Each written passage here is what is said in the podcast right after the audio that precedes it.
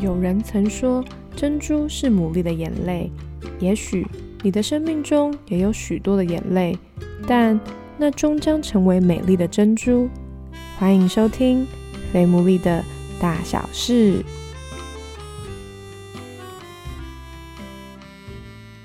Hello，大家好，欢迎大家收听我们最新一集的《非牡蛎的大小事》，我是 Sarah。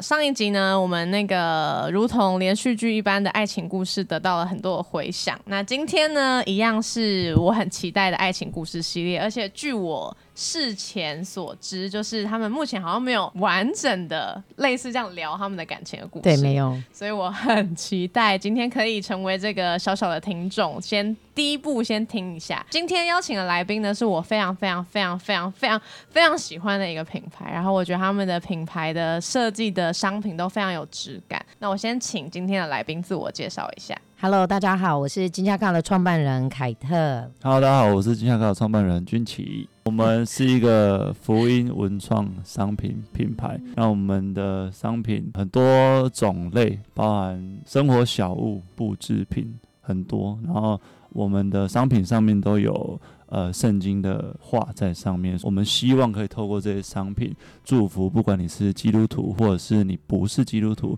都希望你能够被神的话安慰，这是我们品牌的理念。而且他们的品牌的商品都非常的文青跟韩系，就是如果是走这种文青风的少男少女们都可以参考一下。我认识你们的时候，你们都已经结婚有小孩了，所以对。我很好奇的点就是，那你们当初是怎么认识的？我们其实是高中同学，我们是同校同学，一定认识彼此，因为我在学校是那种说自己风云，对，的确是风云人物，就是很因为我太吵了，然后我又选过班联会会长啊，对，就学生会会。长。哦，对我是学生会会长，所以就是要站到司令台上跟大家讲讲话，然后会举办一些大型的活动这样子。那他是那个学校的篮球队的校队。队员，女生就是很爱去，对啊，很爱去旁边看的那种啊。所以就彼此一定知道对方是谁。可是我们是到出社会的时候才很多年认，对对，才认识交往。他的名字很特别，我有一个社团的学长叫黄军，我忘记是什么。字也是一个特殊字，所以我就误以为他是他哦，所以我一直以为哦他是我那个社团的学长，然后就可能是因为这样子加了好友，可是我们就从从来没有讲过话。对，有一天呢，因为我们两个的地理老师刚好是同一个，我们因为不同班嘛，可是我们地理老师同一个。那那个老师呢，当初教我们的时候才二十五岁的样子，很年轻的，非常年轻，所以他跟我们就很熟。那刚好。我们班我跟他很熟，他们班他跟他很熟，等于是长大之后跟这个老师都有联络。那有一天，那个老师就去他的动态下面留言，我就注意到这个男生的动态，嗯，很幽默，不是乱讲烂笑话那一种。我跟你讲，我之前跟男生出去，我超怕男生跟我讲那种烂笑话，我就那种皮笑肉不笑，我就觉得他是真的让我觉得他发自内心很幽默，好笑的，很好笑这样子，就开始连到他的脸书去看，就觉得好笑的按按一个。赞，按一个赞这样子，然后我应该按了十几折。后来他过了两个礼拜之后，他才找一个理由密我。等一下，那我这边先打个岔，为什么要等两个礼拜？当下我就看，我当然就看到通知是刷一排，当时没有爱心，刷一排赞嘛。啊，其实我们那时候是不认识嘛，应该说知道彼此，但是就是有脸书好友，那已经很多年之后了。啊，突然就哎刷一排赞，然后我就觉得。不能立刻有所回应，为什么？你这心机很重哎！为什么不能？为什么不能？我我只是想要平常心，这样不要一副小粉丝的状态。但是真的奏效，因为我那时候就按完之后就忘记，嗯，然后过一个礼拜想起这件事，好像不对，怎么会？没有，因为对方是一个漂亮的女生嘛，然后我就想说。我也要有一种高冷感，刷一排站也刷一排站就刷一排站啊！我也不用一副很兴奋一样，就立刻跑去跟他说。可是我跟你说，这个真的还有我心里还有一个小剧场，是因为我以前在高中的时候，其实是有一点算搞笑型，学校都大家都叫我菜头。然后我那时候心里还想说，一个礼拜之后发现他没有回我，这个我都没有跟他讲。我心里想说，他是不是以为我是高中那个样子？哎，我现在变漂亮，我想说你有没有点进来看呢？当下看到他刷一排赞，你其实是觉得开心。我其实是觉得开心，因为就是一个漂亮的女生嘛。其实我已经有一点点忘记她是谁了，就只是哎，我 FB 怎么会有一个漂亮的女生？我还有一点不敢相信她就是当初的菜头。当哎，初这故事我对对对，就是为在什么？在她还没有点我赞之前，我偶尔会看到这个女生的动态，然后我有点觉得怀疑，想说到底是不是我记错了，是那一个菜头吗？因为形象差很多。那所以你们在高中的时候是完全都没有注意到对方，还是其实默默有知道这套人物，然后放在心里，只是没有没有放在心里啦，就是没有放心哦没有就知都没有。就是你某个同学。因为他高中是那种很态度，就是瘦某某个同学，嗯，完全不是我的菜。他是出社会之后就到现在这个，你知道结实的体格，就变我的菜。那后来呢？那后来那个，所以你是用了什么理由？那时候 还给我我就弹指他嘞。我就想说啊，这个人开始点我的赞，然后我就也开始会关注他的动态嘛，就陆陆续续想说，呃，该用什么方式开头，总要有个有趣的开头，不然你就在那边说，哎、你刷我一排赞哦，然 然后嘞，要要聊聊什么？然后我就观察他的动态，我发现他很常跟一个朋友，他应该是多元性别者，就是对他看起来像是男生，但是他是女装。嗯，然后我就觉得，哎，他很常跟这个人出去，他们那一阵子很常出去，然后终于在有一次的，他们又出去又发动态了，我就私讯他说，我实在太想知道了，他是男生还是女生？可是你好像其实知道答案，对不对？我应该知道了，我记得你好像知道，你是嗯你后来故意但是你就是问的。借了，因为这个话题就是很无人畜无害的话题嘛。人畜对无害，一副好像真的很好奇，其实 I don't care。你根本就不在乎我那个朋友。对对对对，他以这个为名开头的时候，你收到讯息的时候，你的当下是，我想说为什么要问他？可是这很成功的激起了他所有的对对对。对，因为一般男生如果我这样的话，他当然一定就是会飞扑出来啊，想说被灵性了这样，赶快举手选我。然后就会开始用尽全力的那一种，你知道吗？很用力那种，跟你出去然后穿衣服很用力什么，么，还可以，我们就开始聊天了。嗯就开始聊天了。然后来那聊一聊，怎么又再更进一步？刚好就过几个礼拜之后清明节，因为那时候我的家人全都过世了嘛，所以我会回到嘉义，就是清明节的时候，我就一定要回去。他就说：“那我载你，因为他家就住在嘉义高铁，嗯，我住在高铁附近。然后我是嘉义市人，嗯，他就说：那我载你。所以我觉得有一点距离，因为嘉义的高铁在嘉义县，等于说要从中和这边嗯去到北市，有一点就是远。嗯嗯嗯。所以你们那时候是聊了多久之后？忘记了，其实忘记多两个礼拜吧。但是其实中间没有很热络的聊啊，就是我也不会每天，我们那时候还没暧昧不会，对对对对，就是不会很积极的接触。那时候是也还没有好感吗？还是有好感？有啦，有一定有啊因为至少我有。我也有啊，因为有好感才会暗赞啊。所以那一次去在，我就很紧张嘛，嗯，毕竟那时候还不是基督徒，没有上教会，没被训练过，我就是一个很怕尴尬的人。然后我就上了车之后呢，我们就聊没几句之后，因为实在是觉得那种尴尬，是因为我没有遇过。跟一个男生第一次碰面就要被关在车子里子，平常都是嗯例如说约出去吃宵夜，那你很好，就是觉得很不 OK，或者是拜，对对，或者是你旁边有车过去，你都可以尬聊。可以在那个密闭的空间里面，你就是会想说，那还等一下要再讲什么？嗯，然后那时候就才意识到，说我怎么会赴这个约？因为三十分钟的车程完全关在里面，就是没话题了。之后呢，他其实不是像我这种很吵的人，所以他就安静了。那我就说，哇，好尴尬哦，没话题了。我就把这句话讲出来了嗯。他说，不会啊，你就练习安静啊。然后我当下就想说，这男生算算算，好像也是不适合，因为那时候我在认识他之前，我还躺在床上哭，想说我找不到适合我的对象，然后想说，嗯，那这个男生应该也是不适合了，你觉得聊不来还是什么之类的，是吗？就觉得这个人怎么那么没礼貌，因为没有人给我这样过，因为一般大家还是会客套一下，嗯。可是他竟然就是好像很冷的这样子回我，可是后来事后我们在聊的时候，他就说他是认真的想说，你可以练习一下。对，对，因为我我不是我我我不是那种我没有没有没有没有恶意无恶意，因为我是那种觉得大家如果没有话聊，就不要硬要找，反而更尴尬。对，可是我是那一种我是不怕安静的人，我怕安静，对，我不知道他是认真在建议我，你知道吗？哦所以那个时候我就想说，好，那这个男生就不适合。然后我就去跟家里聚会，清明节他们也都家族聚会，我们那两天就是各自忙各自的。他就知道我什么时候要回去嘛，他就说那我再载你去，我就说那不用了，我再坐车就好。他说不行啦，我载你去市区了，因为他知道我都没亲人了嘛，所以他就说我载你没有关系，所以我就硬着头皮想说好吧，那就是最后一次的见面，然后我就上车。可是那一次不晓得为什么，可能是我放松了，就变成什么都能聊。结果我们知道聊到什么？聊到育育儿，就聊到各种的价值观，然后婚姻的观念什么的。我在认识他前面，就像我刚刚说的，我躺在床上哭，觉得我找不到适合的对象。那个时候是做女装，所以我要认识新的男生很难。当时我的身边的朋友百分之九十九都是 gay，所以要认识异男更难。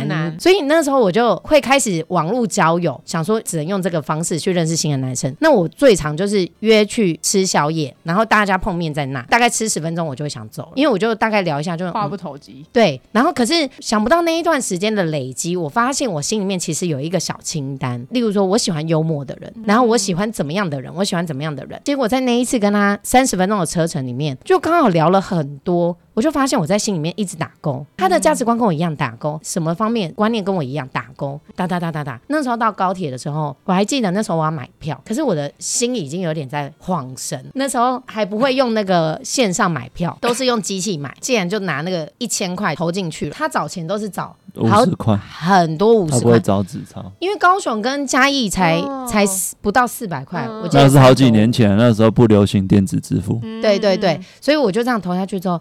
一直掉很多五十元，可是我整个人就是空掉。我还想说，完蛋了，他一定觉得我很笨。现在的情况就是一直在掉五十块这样子，永远掉不完的。对，我就上了月台之后，我就觉得我好像遇到要结婚的人。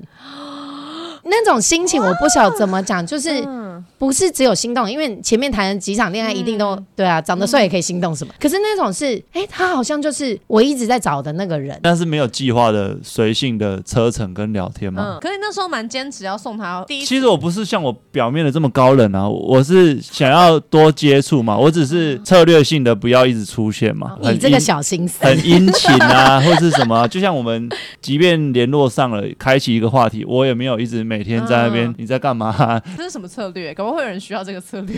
我自己觉得不要很烦啊，保持自然。因为其实如果你太殷勤的话，他会表现出整个人就很不自然。我前面遇到男生都是，我不想要有一个粉丝感了。我们也是帅哥。结果是这个重点。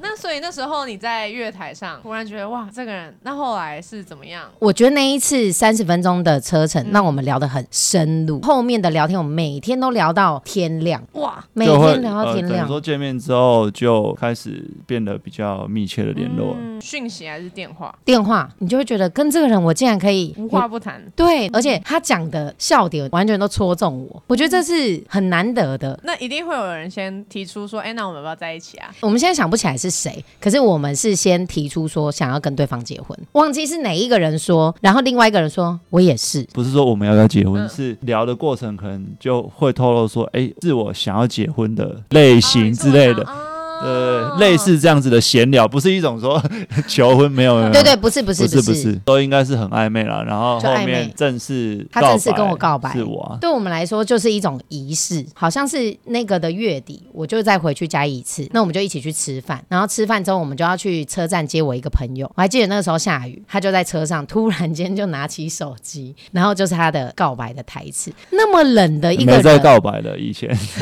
对，因为很多关系就是会。顺其自然了嘛，但是这个是一个认真的关系，我们两个就痛哭，不再是好像谁追求谁，对对对。那你们这样子从那脸书刷一排赞到告白，中间这样多久？好像一个多月而已之类的。哈，好快哦！其实已经算久了吧？算久了吗？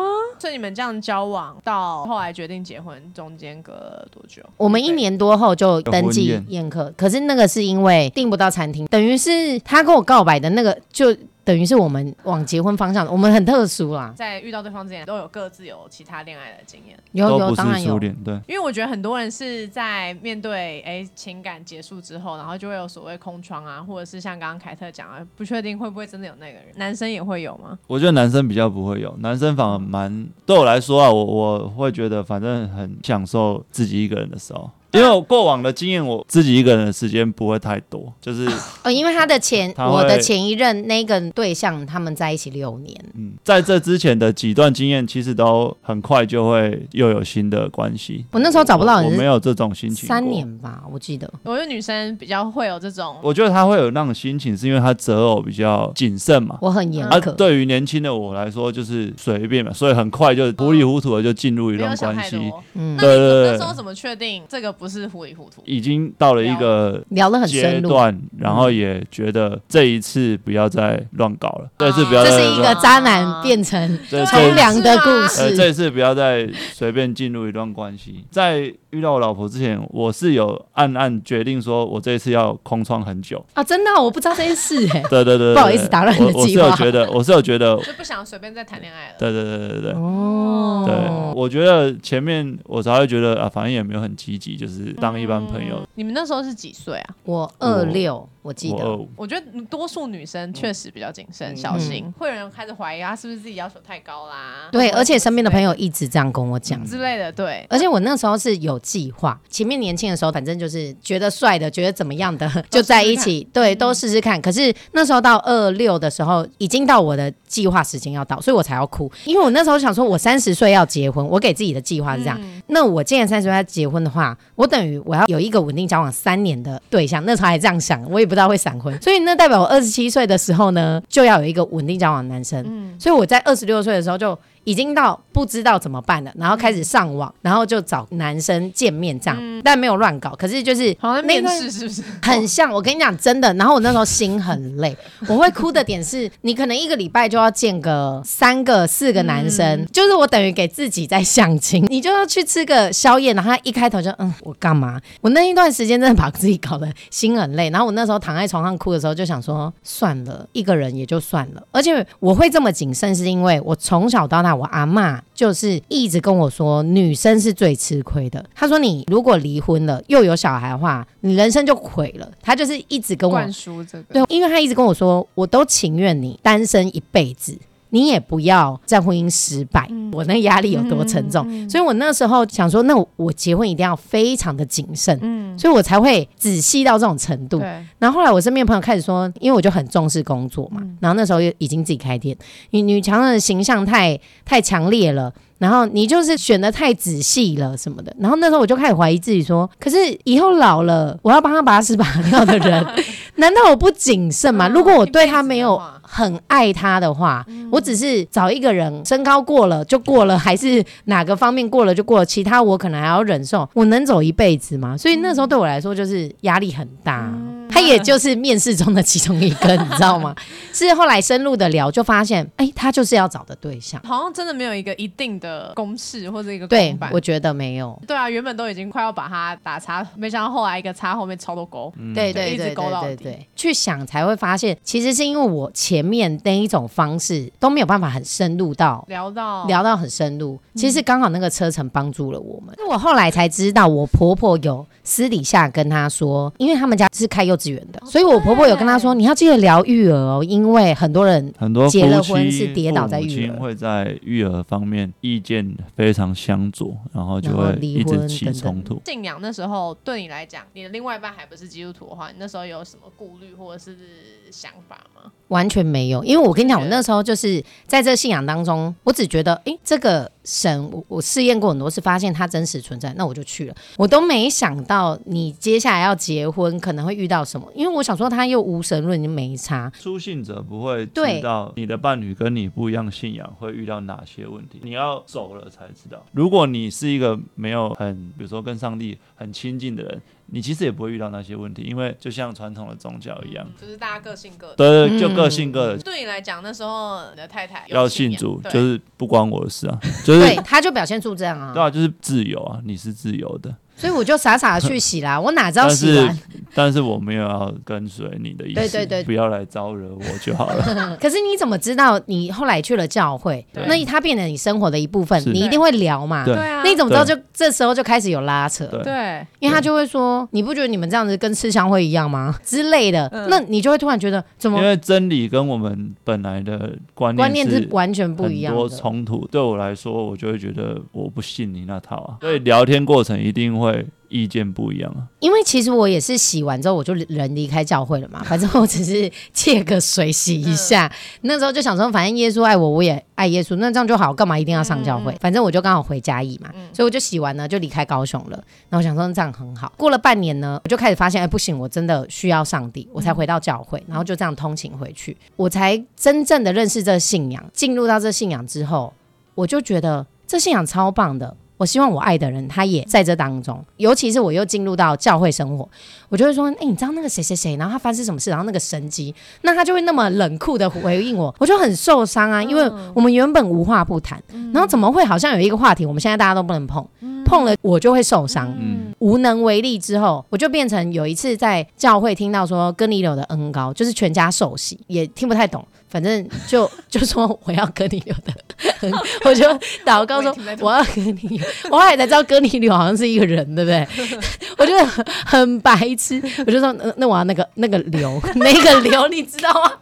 我 我要那个留留到我们家。我还记得那时候每一天呢，我们就睡前会聊天嘛，聊天之后就说那要睡了这样子。嗯，然后睡了之后呢，我就开始想说，好好趁这个时候，我就躺在他旁边，我要跟你留的恩高，然后我就说。要留到我们家每一个角落都不可以放过。他讲这样，因为就不懂，你知道吗？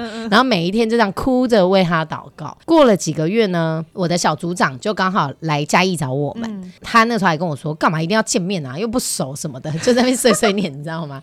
我说：“他人家都来一趟，我不知道那个叫信心。”我那时候就觉得，反正你让他有碰到教会的人就好。然后我们就碰了面，才深入的知道说：“哦，他以前是篮球校队什么的。”他就说：“哎，教会最近要办那个篮球比赛，你可不可以？”当打手，对对对对，当枪手。我后来才知道，篮球对他来说是一个很重要的一部分。结婚了一阵子，我才知道，其实他心里面有一个篮球梦，算是篮球梦这样子。所以他就答应了。那答应了之后呢，他就去参加这比赛。那那这比赛从早上到下午，那心机多重，他就想说，你们都别想要来跟我讲耶稣。结果一整天没有人跟他讲耶稣，大家就认真在比篮球，所以就这样之后，他就觉得，哎，其实教会没有那么没有那么目的性，对。对对，反而因为这样就有真心在交朋友了，真的在交朋友。他后来就说，比赛的整个过程有人受伤了，全部的人竟然是放下所有的事情去关心那个人，然后为那个人祷告。他就想说，哪有这种事？以前就是大家就站起来啊，哎，有没有怎么样？没怎么样，那就开始继续进行了。这个团体怎么会那么有爱？所以他就放在心里。那他就开始没有抗拒教会，就慢慢把他带进教会。嗯，这是一个契机。蛮抗拒去教会的。他跟我说：“你不要再找我去教会了。”他有去过几次，他都在那边给我睡觉，而且我都坐很前排啊，真 给我在那边睡觉。牧师正道很无聊嘛？对，因为。你是一个未信主的人，你是听不懂的。后来是开始去幸福小组啊，幸福小组就是我们教会呃在教会外面，然后几个基督徒办的一个小聚会，然后里面包含会有一点点的信仰的分享，嗯，很简单，比较轻松的聚会。那我就被拉去参加那个，然后久了之后就在教会。混着混着，跟大家也很熟嘛，然后后来就决定受洗。这也不是一个什么什么啊，什么大。我没有经历神迹，我没有经历。他也跟神说放马过来，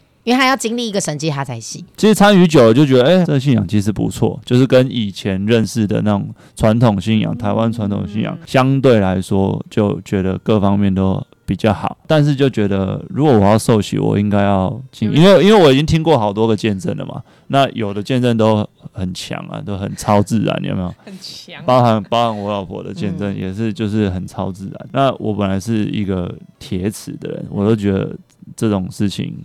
不知道是真的假的。那如果我要受洗的话，我希望我也可以经历一个神迹。我因为我不想要日后人家问我为什么受洗，我没办法给出一个合理的理由，这样看起来很笨嘛？听起来就像你人家就会说你就被骗了，因为他就是这样骂我。对，所以我我我想要有一个很具体的事情，然后我一讲出来，然后别人会说你这应该要受洗，你这不受洗都不行。但是我一直在等这个事情，但是一直没有等到，然后后来。就觉得啊，算了，没关系。我我想要成为上帝的儿女，我想要这个恩典，我觉得应该要先进到他的家里面，先熟悉。这也很妙哎，因为这跟你原本这个这个讲是两句话就讲完了啦，但是过程就是很多挣扎跟很多人的陪伴。那你在这挣扎中会跟凯特分享吗？不会，他都默默来的，藏在心里。我有点是不敢触碰他这个，我觉得他有在考虑，可是我不想要给他。哎，你要对对对，我已经拿到好几张收取报名表，我都拿回家丢掉。你有一张好像还写了，偷偷放在抽屉，后来又又丢掉，浪费纸。因为会一直拿到嘛，你去幸福小组会拿到，在教会也有机会会对对对，但我觉得听了蛮感动的，就像你刚刚讲，好像是不是一定要等到某一个大事件，然后我们才要？但反而这种就是日常的累积，这就是一个信心的决定。嗯，他后来就帮助蛮多弟兄，都是这种款式的。对，因为每一个人要认识上帝、要经历神的方式不都不一样。像我就是先受洗了，然后开始跟随，才真正的经历神。对对对，好难想象从一个无神论者到对啊，愿意相信，这真的对，一定有那个歌你留的 很高，绝对有在留。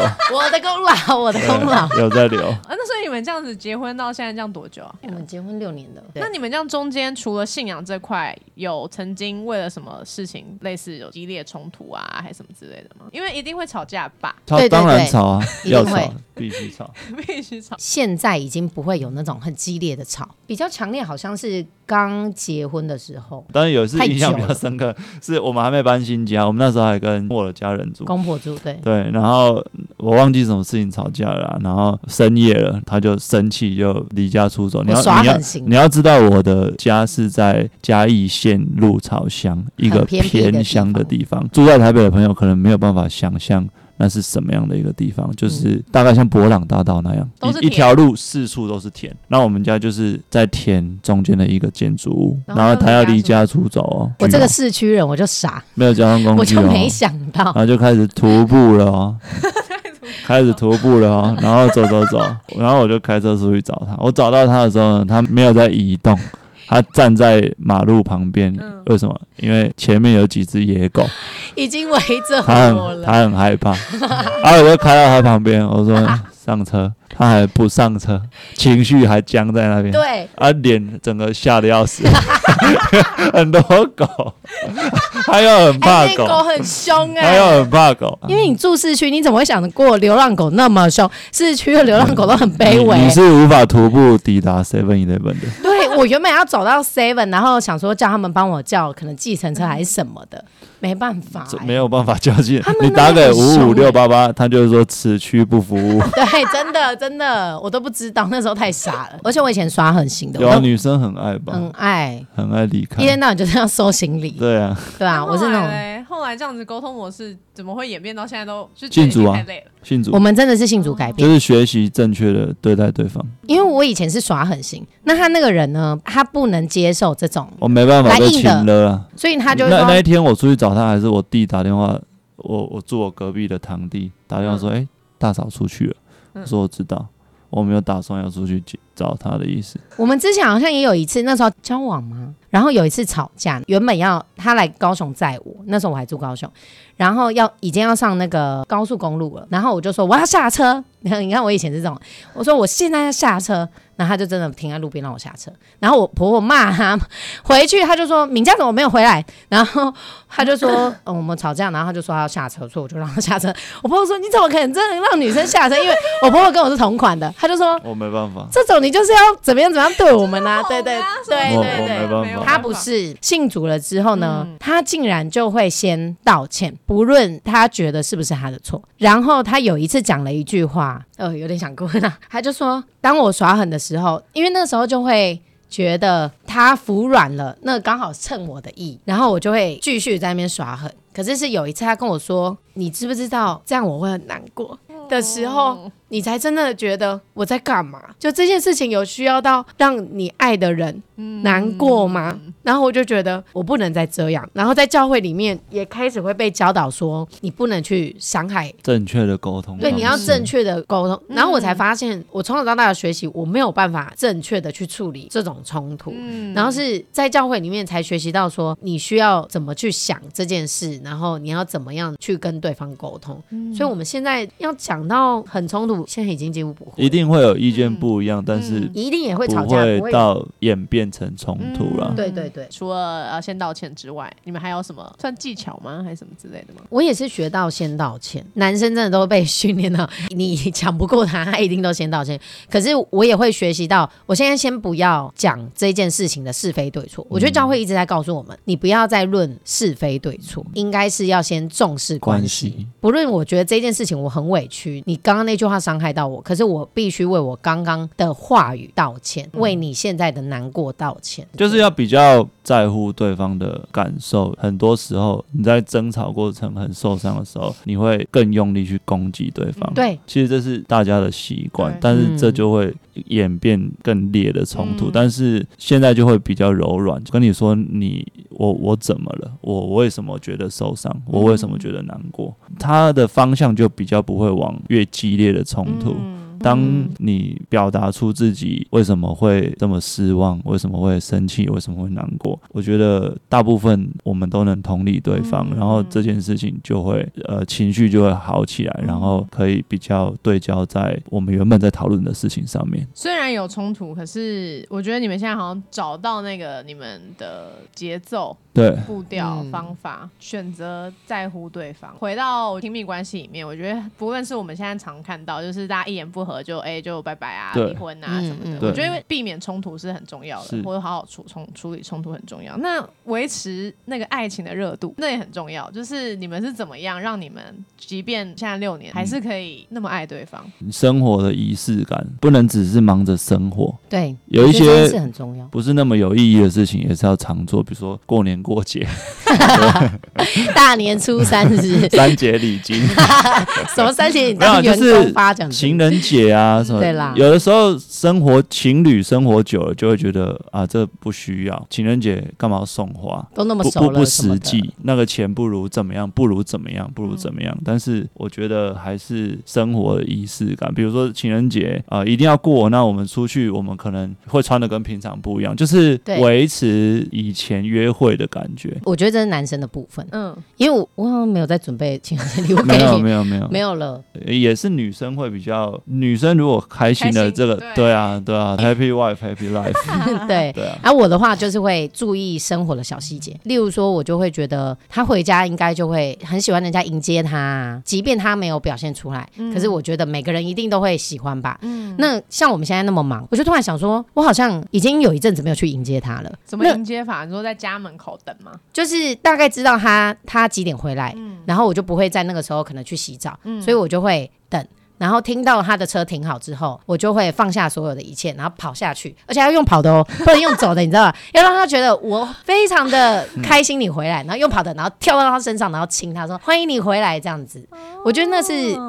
我维持这个热度，而且我其实有了小孩之后，我会一直提醒自己，小孩不能变成超越我跟他的关系。所以，我我有时候都会想说，那我的小孩每天从娃娃车下来，我都会去门口迎接他，我怎么可以不迎接我的我的先生？所以，我会用对待小孩的想法去想他。然后，像小孩的一岁生日，当然就是问我们。第一次帮他办生日，那我就特地去订了蛋糕什么的。然后我就突然想到说，哎，那我们刚交往的时候，他的第一个生日，我也是还帮他订了蛋糕、手绘卡片。哎，我怎么好像这几年比较没有那么隆重了？当然还是可能有买蛋糕，可是就是去餐厅吃一吃这样。我后来两岁生日的时候，我就变成木木的蛋糕订的比较简单。那他的我就是澎湃，很认真的，对，还画图案，然后请蛋糕店帮我弄出来。我要让他感受到我更重视他的生日，因为他们的生日。是很近，其实你们都有各自的仪式感啊。不要吝啬表达出爱对方。男生不会比较难吗？对我来说原本很难啊，操练了，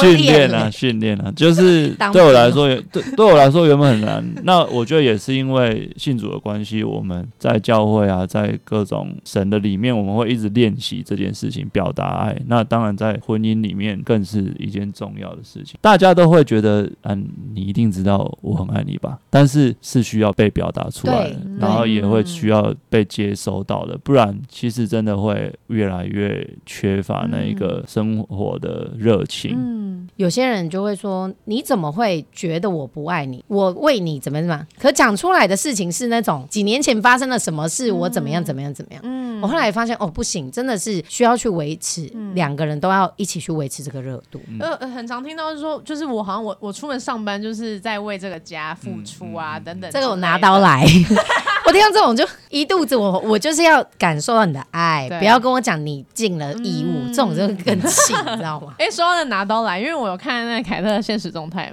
就是如果今天那个军旗如果穿的比较帅，你就会说什么要拿枪啊，还是对对对，其实那是一个玩笑话，可是我要表达说我对你还是很。很在意的，很在意的。你在情侣之间跟那种婚姻之间啊，很常会有那种久了，大家变熟了，开始会随便 随便哎，老婆可能化了妆说：“你今天打扮那么漂亮干嘛？给我拿刀来！”不行，你要表现出对方都还是你心目中那个很棒很棒的对象，必须得说，因为你们就真的就是男的帅，女的美，然后你们各自有各自的在事业，某种程度其实有些时候你们怎么维持那个对彼此的那个信任感跟安全感。对我来说，就是安全感这件事情，或是信任感这件事情。正常来说，如果我们是一个健康的人，在一段新关系里面。我们应该一开始都会很是信任的，所以要维持信任感，就是不要做会破坏信任感的事情。你永远要诚实，不要说第一次的谎，这很恐怖。真的，当然有一些人是他对每段新的关系都很不信任，那是另当别论。嗯，就是正常的状况之下，新的关系一定是会有信任感的。那当你一旦第一次破坏那个信任感之后，你很难再找回那个信任感。所以在我们的关系里面。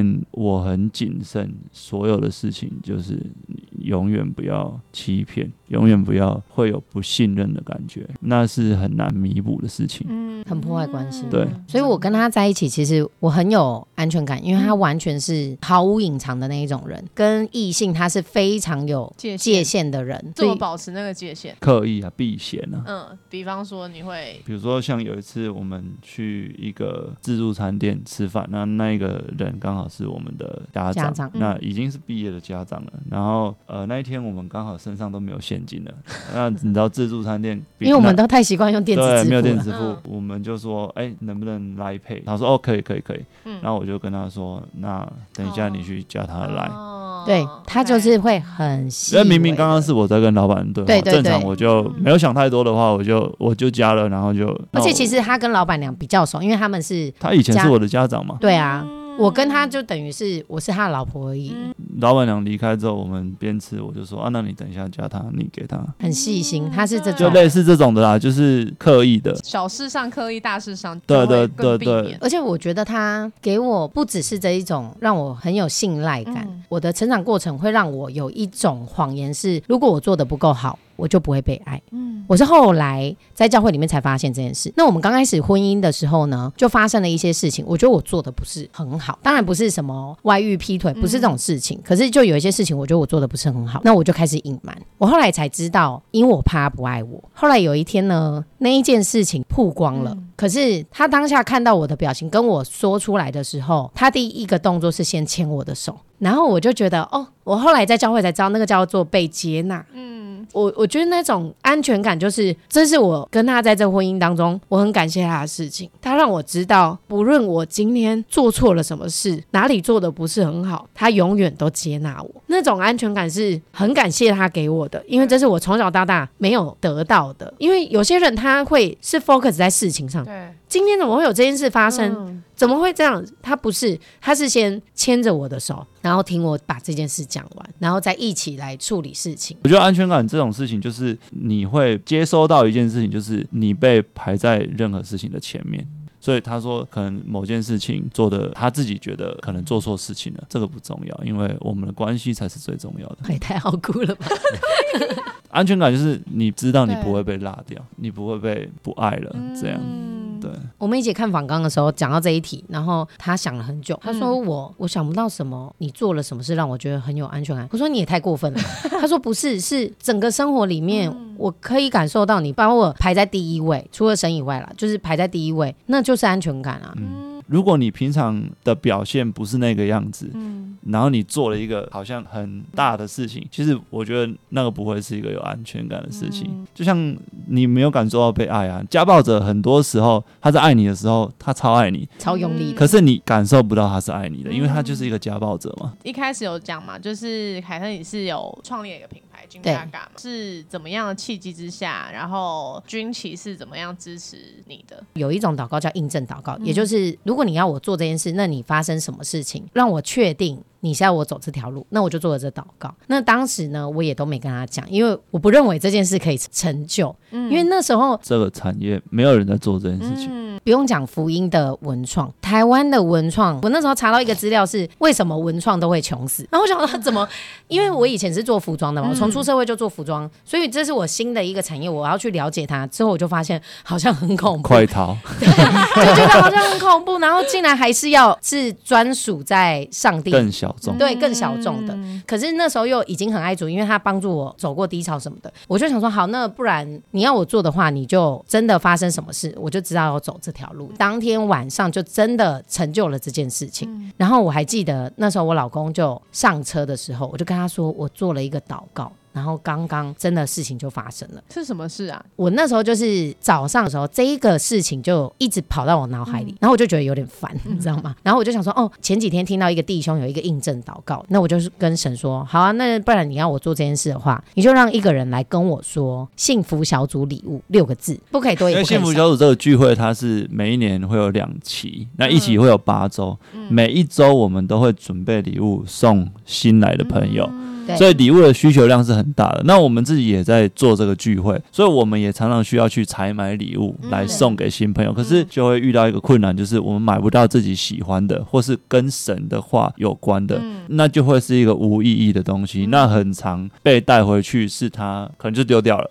或者是对他来说没有意义的东西，嗯，因为这福音品牌当初就是为了生产这一些礼物，嗯，有神的话的礼物可以安慰到人，才会用这印证说有人来跟他说幸福小组礼物，而且是要今天结束以前哦。当时我们是礼拜二聚会，所以那天刚好礼拜二，所以我们就很忙，白天大家在忙自己各自的事，然后之后再两个人一起开车去到高雄聚会。我们在高雄聚会嘛，一整天都没有发生什么事，然后我也忘记了。后来小组结束的时候，我们小组结束大概都十点多。然后我就看到我有一个朋友，然后他就打给我。那他一般打给我就会讲蛮久的，因为他大概就是会问，因为他已经在嘉义的其他教会，嗯，所以他打来问我，有时候都在问一些教会的事情。所以我就想说，那不然明天再回他，因为有点晚了。开车要回去嘉义的路上，他就临时在台南停车，我忘记是加油还是买东西还是什么，反正他就下车了。那我就开始觉得没事做，我就想说，那不然回打给我那个朋友，然后就的确是跟我讲教会的事，因为他们教会也开始办幸福小组。那我们教会是创办幸福小组的。教会，所以他就会问我很多问题，他就开始跟我说。我们在一起的幸福小组礼物啊，然后发生什么事，大家意见啊不一样啊，那怎么办？幸福小组礼物怎么样？幸福小组礼物怎么样？就一直讲，然后我都忘记，我就跟他说，那我觉得你们可能沟通啊什么什么，然后想想，他就一直说幸福小组礼物怎么样？然后我就想说，是我我是上帝，想说你有完没完？我已经讲那么多次，他讲了大概五六次呢，我才整个醒过来。然后我那时候就看那个车上的时钟，那时候十一点五十几分，然后我就想说。对，我就想说，哇，那这真的哎，我那时候就吓傻，然后就跟我朋友说，哎，我等下打给你，我有事这样，然后我就一个人在车上安静很久，直到他上车，然后我就跟他讲整件事情，嗯，然后他就跟我说，那我们要去做啊。他信主之后，他是一个非常有信心的人。我刚刚有说我没有经历神嘛，然后是我信主之后才开始慢慢慢慢一次又一次的经历神，然后那个信心是这样累积的。开始的起点比较像是我们创立品牌之后开始累积，所以你刚刚说我要怎么支持他做的这件事情，其实在他跟我讲这件事情的时候。我是用商业的考量去考量这件事情，我就在算说 我们的礼物的需求。嗯，比如说我们教会这一期开了几组的幸福小组，一组会开八周，那八周就有，比如说一百个八周，那就要八百份礼物。哦，那好像可以哦。对，我们不要库存，我们就用少少的成本，有接单再生产，大家要提前预购，我们就做 sample 出来。我就开始在想这件开车回家的过程，我在想这件事情。后来我就觉得能做，就至少不赔钱，因为是接单的嘛，没有库存压力啊。我我那时候还想说，那我们最大的所有的客群一定就是幸福小组了。我没有想到会像现在这样，很多不是技术组的朋友也很喜欢我们的产品。那一次我就开始算算算，哦，那能够有多少收入？我说，哦，那我们每年就做这两期就好了，就好好像姜母鸭一样，只有冬天有开，夏天就可以休息了。那我们就，那我们就做那两期的收入就足够一个人啊一一年的这个花费了。我那时候就是用商业的角度，因为那个时候我只是很紧紧的跟随神，那是因为我个性使然。我觉得我既然要当基督徒了，我要当一个精实的基督徒。没有经历，所以没有信心嘛，所以我只能用商业的角度去看我们能不能做这件事情。那我就觉得至少我们不会赔很多钱。也不是说没信心，是有一种我们也觉得上帝对我们很好，赔钱就赔钱，对，反正赔一点点，而且印证了，对，而且印证了，那那就信心只来自于那个印证。我说那如果没有那么顺利呢？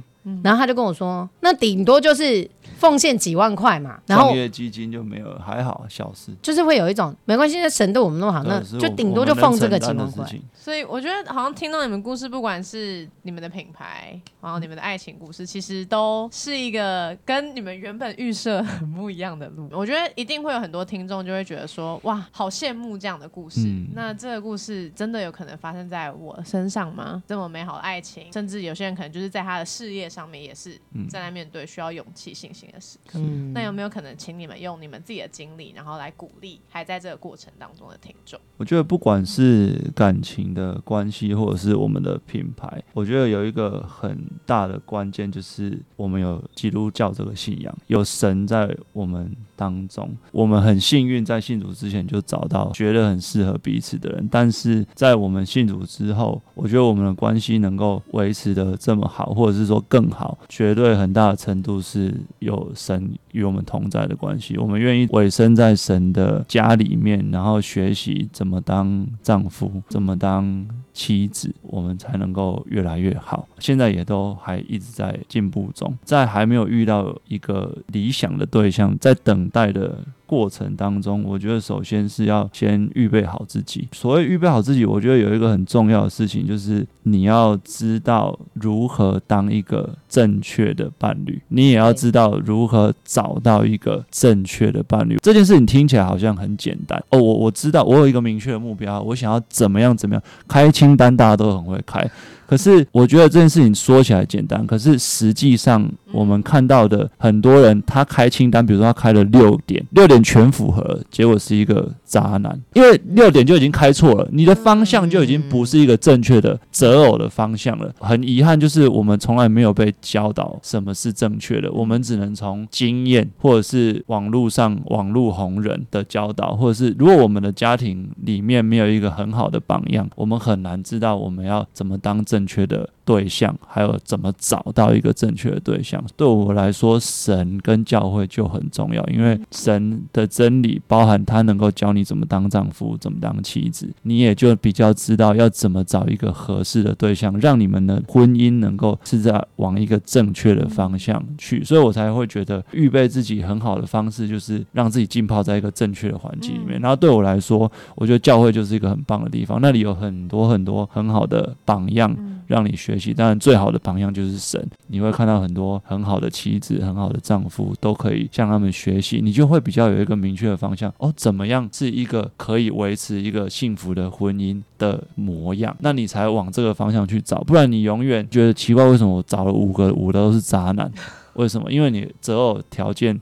跟你的方向没有改变的话，你就是会一直在那个错误的循环里面。我的话，我也觉得是要预备好自己，因为二十六岁那时候我在那边哭着的时候，其实我前面也是做了很多的努力，像是我希望我未来的对象他是怎么样的人，那我也要学习成为可以配得上他的人。像是我在工作上的努力，可能我在各样方面精进自己。在我未信主的时候，我就在做这件事。那当我信主之后呢，我就会发现很多时候是需要改变自己。原本的个性啊，或者是去发掘自己为什么有这些反应等等，是我以前可能哪里受伤了。做这些事情，为了都是要保护我最爱的人，包括我们的孩子。等待的时候是很漫长的，可是在这过程当中，也不要停下来去看看自己需要精进的地方是哪，或改变的地方是哪里。健康的关系里面是不用委曲求全的，所以你要做的努力不是去讨好一个人，或者是委屈自己让这一个感情可以继续的走下去。像我觉得我现在的状态是，我所表。现出来的样子就是真实的我，